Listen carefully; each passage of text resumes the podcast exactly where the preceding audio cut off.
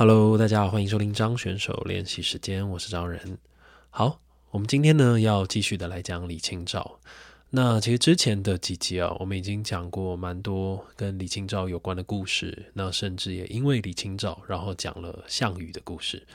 那我觉得应该就是讲，就是我们会慢慢的深入的去了解到整个宋朝里面，宋朝里面，呃，这些词人的心境。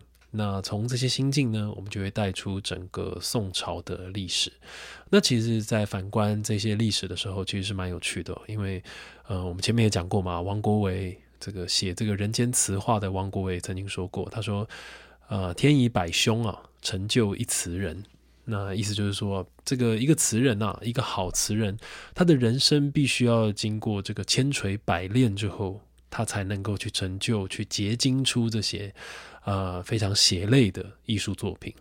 那其实我们放眼望去哦，其实全世界不只是这个古代的中国，呃，全世界许多的艺术家的一生哦，其实都可以用这句话来囊括。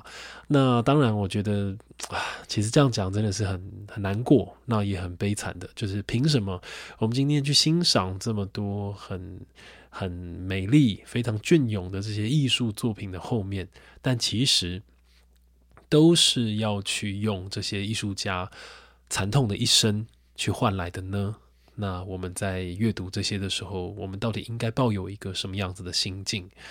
那我觉得，当然这件这个问题啊，它是不会有答案的。那我觉得这个东西也就是艺术的力量吧，就是它会让你在心中一直对你的生活有一些反思。因为当年的好比说李后主，他经历过了这个亡国之痛，那他写下了“问君能有几多愁，恰似一江一江春水向东流”，那就会让你重新去思考：对啊，愁到底是什么？今天我的愁跟李后主的愁到底一不一样呢？又或者是，也许我们不需要去比较，但是你在这样子的这种落差之间，也许你对于你现在生活的这种愁苦，就会有一些新的见解。又或者是我们看到辛弃疾他在《丑奴儿》里面写说，这个年轻的时候啊，他说遇上层楼，遇上层楼，他说因为少年不是愁滋味，遇上层楼，遇上层楼，为赋新词强说愁，而今识尽愁滋味。欲说还休，欲说还休，却道天凉好个秋。那其实你看，他一样是在讲愁，但李后主的愁跟辛弃疾的愁又完全不一样。辛弃疾那种，他是呃，就是说整个北宋啊，他的故乡已经被金人给打下来，他其实心中是一种悲愤，他心中是一种时不我与，他觉得说，为什么整个大宋的这个江山呐，就这样。白白的被金人给拿走，但是这个宋高宗啊，跟秦桧啊等等的这些这些宦呃宦官大臣们，却就是没有不要无要 用台语在讲，就是为什么我刚本来想讲不要不进啊，就是为什么都好像没有什么关系的感觉。所以哦，在辛弃疾的这一生哦，因为他是主战派，所以他其实很希望能够去。打仗，然后把这个江山给打回来。但是因为皇帝是主和派嘛，所以辛弃疾的这一生就在这种抑郁不得志啊、怀才不遇里面就这样度过了。即便他可能是一个这个武功高强的文武双全的这种全才，那所以啊，他就讲说，这个年轻的时候什么都想要更好，什么都想要更好。但老了啊，讲到愁这件事情啊，怎么都想讲，怎么都想讲，但怎么都讲不出来。那最后讲出来了，就是说啊。天气凉了，我们就多穿一点衣服吧。所以其实你看，这一个忧愁，同样一个忧愁，它其实会有非常多不同的层次。那这些东西哦，其实我觉得更重要的是来自于呃一个人他自己很独特的观点。那这个观点呢，就会来自于他这一生呢，他去经历过的事情。那不管是苦痛也好，快乐也好，他都会去成就你看世界的这一个观点。所以我觉得回到这个王国维讲这句话，他说“天以百凶啊，成就一词人”。其实我觉得换句话说的那个意思哈，其实我觉得也是，就说我们生而为人呐，就是我们今天有幸的来到这个人世间走这么一遭。那我觉得，当然我们要去体会这个人世间的。就是千千万万种的这个大千世界之外呢，我觉得更重要的，真的就是要去找到一种自己看世界的感觉，以及你看世界的这个观点。我们当然希望我们这辈子不要天以白凶来成就我们，就是说，我们希望我们这辈子不要去经历过这么多的伤痛，经历过这么多的痛苦。那相反的，我们也希望我们在没有经历过这些事情之余，我们还是能够同样的去体会这个世界的美，这个世界的忧愁，这个世界的难过，这个世界的快乐。所以，我觉得这就是，也许我觉得吧，就是对阅读这些宋词啊、唐诗。带给我们最大的这种呃优点吗？或者是带给我们最大的快乐、最大的收获吧？对，好，所以呢，我们讲前面讲这么多啊，就要回来讲到李清照。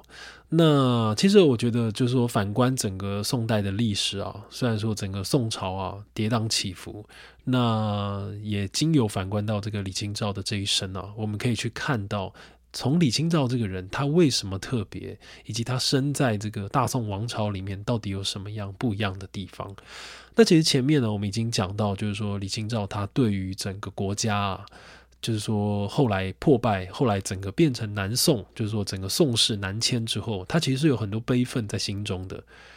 那这个东西它特别在哪？我个人觉得它特别就是在于，她其实是一个女生，但是在那样子的一个时代里面，她却勇于，她却她却勇呃敢把她心中的那些话给讲出来，所以她才会写下那个夏日绝句嘛。她说：“至今思项羽，不肯过江东。”但是我觉得这个东西，哇，天哪！我觉得大家要去想，就是它是一件多么难得的事情。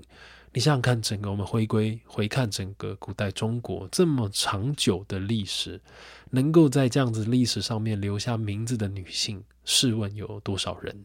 那我们也知道，在这个以前嘛，有什么女子无才便是德，甚至是有这种三纲五常需要去遵守。所以，身为一个女性，在整个古代中国，她是非常辛苦的。这当然已经不需要特别去讲了。那更不用说我们在这个。古代啊，还有这种，甚至有这个这个经册上面就会写所谓的女节，就是说一个女性啊，她嫁到夫家之后，就算这个婆婆啊说，好比说婆婆说的是对的，你就要去顺从，这个是很自然的嘛。但如果婆婆今天讲的就是错的，她讲的就是不对的事情，那身为一个媳妇该怎么办呢？这个古籍上面记载啊，你必须要取从之。所谓取从之，就是你其实。哎，不应就是你应该要去顺从她，但你明明知道她讲的是错的，那你就是委屈一点，你就是你明明知道他是不对的，但你还是要去顺从他。啊，天哪！我们 现在去想，这根本是很不可置信的事情嘛，对不对？所以说，你很难以想象，在这个古代啊这么长久的历史里面，有多少的女性，我们先不要讲才华。我们就只要讲个人意志就好，在这样子的这种很庞大的、很暴力的这个价值观里面就被抹杀掉了。所以，所以李清照这样子的一个词人啊，能够在历史上面留名，你就知道它是一件多么，嗯，怎么说呢？多么难得的事情。那我们更不用说啊，在这个整个古代啊，你身为一个男生，他去追求你的仕宦，去考取功名，你去这个齐家治平，就是这个齐家治国平天下，追求你的仕宦显达，它都是非常的理所当然、非常的自然的一件事情。那所以哦，在这个古代的男生呢，你去写下这些诗词，写下这些文章，他都可以去跟你的自相理想去做一种吻合，意思就是说。我今天在我的文章里面去一展我的抱负，去讲我对于天下、对于国家的理想，它是非常 OK 的，就是非常你你想怎么写就怎么写，这是完全没意见的。可是今天一个女生她可以吗？其实她很难去做到这件事情。那你看今天一个女子，她如果今天要写她对于国家的抱负、对于国家的理想。哇，其实我们试想一下，在那样子的时代里面，多少就会让人家觉得有点不合时宜。所以我们会看到，多数以女子为出发的这种文章，大多都在写什么？几乎都在写爱情。为什么？因为在三纲五常里面就写，他写夫为妻纲。今天做妻子的要以她的丈夫为最高的准则，她要去遵遵守这个丈夫啊所拟定的一切的规则、一切的标准。所以对我觉得一个女生啊，在古代的生活真的是非常的辛苦。好，那我们就讲回到这个李清照啊，所以她能够在那样子的这个时代里面留下她的一些想法，甚至留下她的文章，我们就会知道这真的是一件多么难得的事情。那我们今天呢，想要分享的是她写的这一卷叫做《如梦令》。《如梦令》昨夜雨疏风骤，那他这辈子里面哦，其实写过两阙《如梦令》，当然也许还有写过更多，可是没有留下来。那这个是其中的一阙。好，那我们就先把这一阙词给念一次。他说：“昨夜雨疏风骤，浓睡不消残酒。试问卷帘人，却道海棠依旧。知否？知否？应是绿肥红瘦。”好，那这些词很很有名嘛，大家都听过，尤其是最后一句。那这个词啊，它我觉得它对我来讲好在哪里？我觉得好就是好在它的真，你知道那种真。我觉得今天你一个创作者啊，呃，中间的那个真啊，真诚，我觉得真的是最难得的。你要怎么样很诚实的去面对你自己？那我们之前也有讲李后主的这个词，为什么这么样？被后人所喜欢，就是因为他非常的真诚，他在什么样的生活就说什么样的话。所以李后主啊，他曾经写过什么“晚妆出了明积雪，春殿冰娥鱼贯裂”，意思就是说啊，我在这个宫中啊，我就是夜夜笙歌，纸醉金迷。你看“晚妆出了明积雪”，就在讲哇，宫女说多漂亮多漂亮。然后这个“春殿冰娥鱼贯裂”，你看面前的美人啊，一排一排的数都数不尽，这样子。但是这个是他上半身嘛，但他下半身他就讲到这个，因为他已经国破家亡了嘛，那他就说这个雕栏玉砌应犹在，只是朱颜改，就说啊，我曾经活过那些就是大宫殿啊，可能都还在吧，但只有我这个容颜啊日渐的老去，那他才会讲说，问君能有几多愁，恰似一江春水向东流。所以，我们从李后主的词里面，你会感觉到他的那种真诚。那像苏东坡也是嘛。那所以说，回到李清照啊，李清照的词哦，你看他非常的不避讳去写很多事情。好比说，你看他第一句，他就写说：“昨夜雨疏风骤，浓睡不消残酒。”你看他非常的坦白的就把哦，昨天就是在喝，然后昨天喝的这样醉醺醺的。他说：“这个浓睡啊，不消残酒。我整个哇，睡到一个起来还是宿醉，都没有办法把我的酒意给消掉。他完全不避讳去讲，他就是很喜欢喝酒，甚至我们熟李清照的就会知道他很喜欢赌博，其实等等的都是。那他非常坦白的把他的这个生活给讲了出来。那他其实哦，他接下来下一句就写说：‘试问卷帘人，却道海棠依旧。’”那前四句哦写得很好，就是他不但把这个时间跟这个场景都描写出来了，那也把这个人物关系也讲出来了。他说：“昨夜雨疏风骤，就是说哦，昨天晚上雨虽然下的不大，但是风一直刮，一直刮。浓睡不消残酒，哇，我喝得很醉，然后我就这样睡了一个晚上到早上。那其实我心里哦还挂记着我院子里面的那些花花花草草们。那我就试问卷帘人。”我就问啊，帮我卷帘的这个侍女，却道海棠依旧。我就想要问他，但其实李清照这边他要问什么，他没讲，就是说他高明就是在于他没有把问题写出来，他直接写了答案，那就让我们这个读者哈，我们就会去想，就是就会你知道这个东西就会增加了很大的想象空间。那这个卷帘人呢，就说啊，海棠花还在啊，就在那边，很好很好啊，但。你知道这个东西啊，在这个词人心中啊，在李清照心里啊，就起了一点涟漪，因为他就会觉得哇，你怎么那么傻？今天我当然我当然知道他还在那边啊，但是花的消长它是有时间性时间性的，它是有时间限制的，它就像是一个人的青春年华一样，所以在这个卷帘人啊，非常无心的、非常快速的、非常很天真的回说啊，海棠花依旧啊，就在那边的时候。李清照心里啊，就有一点多愁善感了起来。然后他下一句啊，就是就写说：“他说知否知否，应是绿肥红瘦。”那就很有趣了，因为他这个知否知否，就是千古大家都在讨论嘛。他到底是在对这个卷帘人说的呢，还是他其实是在对自己说的？就他听到啊，海棠花依旧，但自己就有点才下眉头却上心头了起来。他就跟自己说：“哎，知道吗？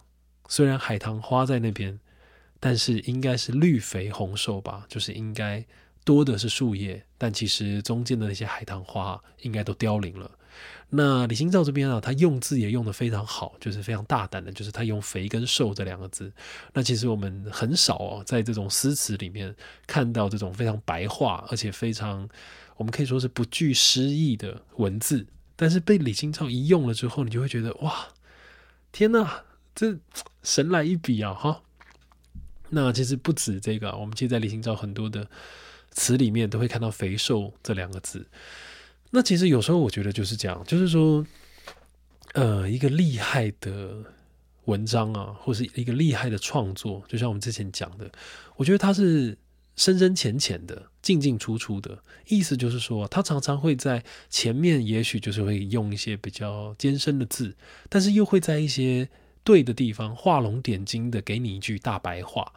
那这个东西你知道，就就像我们讲的嘛，就它会让外行的可以看到热闹，但内行的也可以看到门道。那我觉得更可以去表现出这个创作者啊，就是这个诗人他在写。文章的时候，其实他的状态是非常松的。那种松，就是说他不会硬要用一些啊很艰深的字眼去堆叠他心中的那种意境，又或者是他也不会试着要去用一些很艰深的文字，好像要来证明他是一个会写文章的人。那其实我常常都觉得这种事情就很具哲理性哈。我常常就会因为这些事情就会想到自己。我会觉得说，对啊，我是不是？我前几集不是有讲嘛，就是你要做给谁看，对不对？其实很多事情，你你自己知道有或是没有，那个才是最重要的。那以及我们其实有时候真的不需要去证明什么。那其实有就有，没有的话就努力学习就好啦。孔子不是有讲嘛？他说：“知之为知之，不知为不知，是知也嘛。”你今天你知道就知道啊。不知道就就说你不知道，那你就努力学嘛。那这个才叫你真正的了解。就是其实我们不需要去装，然后我们也不需要去，嗯，对，就就是不就是我觉得对自己很直面、很透明，我觉得是很重要的。更尤其是在这种很快速的时代里面。好，那这个《如梦令》啊，就李清照写的非常好嘛。那其实还有一个有趣的事情哦。就是说，在这个晚唐的时候，有一个诗人叫做韩沃，那他其实也有写过一首诗。那这个诗的意境哦，跟李清照其实写的大同小异，就是非常的相似。那我们可以大胆的去猜想，李清照应该有看过韩沃写的这一首诗。那在同样的这个情景发生之后，就是这个李清照才写下这阙《如梦令》。但是我们的感觉就是他的这个意境啊，又更高了一筹。好，那我把韩沃这首诗念给大家听。韩沃这首诗叫做《兰起》。那他说：“昨夜三更雨，黎明一阵寒。海棠花在否？侧卧卷帘看。”好，那这个诗哦，其实他你要说写的不好，其实也不会，但他其实就是非常的直白，然后很平铺直叙。他就说：“昨夜三更雨，昨夜三更的时候下了一场雨。”黎明一阵寒，到这个天快亮的时候啊，就寒是阵阵的寒意袭来。我们都知道，这个四五点那个时候是最冷的时候嘛。那他起来之后，也是跟李清照一样，他就问了：“海棠花在否？”那在不在呢？我就自己侧卧卷帘看，我就转过身去。侧躺，然后把这个帘子卷起来，然后看了一下，就是这个院子里面的海棠花在否？那其实你看，它这个是非常这个平铺直叙的嘛。好，但是你看到我们回看到这个李清照写的这阙《如梦令》，你就会发现啊，哇，就是那个只要一比较，你大概就会知道之间的差别。好比说，我觉得这个韩沃这首诗啊，它其实非常的平铺直叙，它都是在讲这种很物理性的。这个环境环境的这个描述，可是你看李清照，他多了这个人跟人之间的交流，他就是试问卷帘人，而且他用的是试问。你看这个试问，他在这个力道上就差很多。他不是说我问卷帘人，你知道问他就非常的直接，就是问就是问。可是试问，他就会有一种一点点在里面，你知道，就一点点的问，哎，还在吗？还在不在吧？你知道，就这种试问，我觉得他他就表很清楚的去表现了一种他心情上的想知道但又不敢知道的那种感觉。这种感觉也很像是这个苏东坡啊，在《江城子》里面写说，这个纵使相逢应不识。你看那个应，你你还记得我吗？你不记得了吧？哇！但我多想要你记得。你知道这种，我觉得这种字啊，其实它，我觉得对这种文字，它非常的值得斟酌的这种很有趣的地方就在这里。你看啊，李清照这边他多了这个人物的关系之外啊，他说这个却道海棠依旧。你看他马上对面的人就回过来，所以他这个之间有一来一往，他就会有一种人跟人之间的关系。然后最后他又说知否知否，应是绿肥红瘦。你看他心中，他他不但有了这个人物的对话之外，他还有一种对自己的诘问，然后以及我们在这种应是海绿肥红瘦，应该是绿肥红瘦吧。你看他用“因”，所以他其实也不确定。那在这种犹疑里面，我们就会慢慢好像一个电影的特写镜头，去看到李清照这个人，在他眉宇之间的那种犹豫。但我们又会去猜想，那个犹豫是来自于什么呢？是他对于一种春花秋月何时了的一种感叹吗？还是他对于人生，他对于自己？也许把自己比喻成海棠花了，他可能也曾经在猜想，我是不是也会像这朵海棠花一样，经过一场雨之后，我就就是散落一地了呢？所以，其实我觉得他是这个非常值得怎么讲，值得玩味，然后值得去细细的去。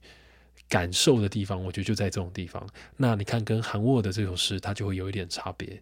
他韩沃这种就是非常平铺直叙的嘛。那但是李清照这边呢，他就多了一点这种犹疑、这种等待，以及他对于这种春天、对于这种花开花落之间的这种呃情思的这种感觉吧。对，所以我觉得这一阙词啊，美就是美在这个地方。好，那今天呢，就跟大家分享这《阙如梦令》，那这些我都会放在这个内文的叙述里面，大家可以去看。好啦，那这是张选手练习时间，那我们就下次见啦。